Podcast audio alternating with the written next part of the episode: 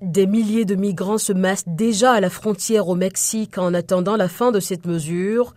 Pour se préparer à la déferlante de migrants, les autorités américaines ont déployé plus de 24 000 agents et forces de l'ordre à la frontière, ainsi que plus de 1100 coordinateurs de la police.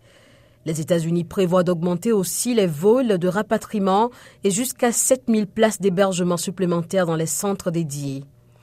Le titre 42, activé en 2020 par l'administration Trump et prolongé par son successeur, rendait quasi impossible le dépôt d'une demande d'asile aux États-Unis et permettait d'expulser sans délai les migrants au nom de la lutte contre le Covid-19. Selon les données des douanes américaines et de la patrouille frontalière, la mesure a été utilisée dans la plupart des quelques 2 millions d'expulsions de migrants illégaux depuis mars 2020.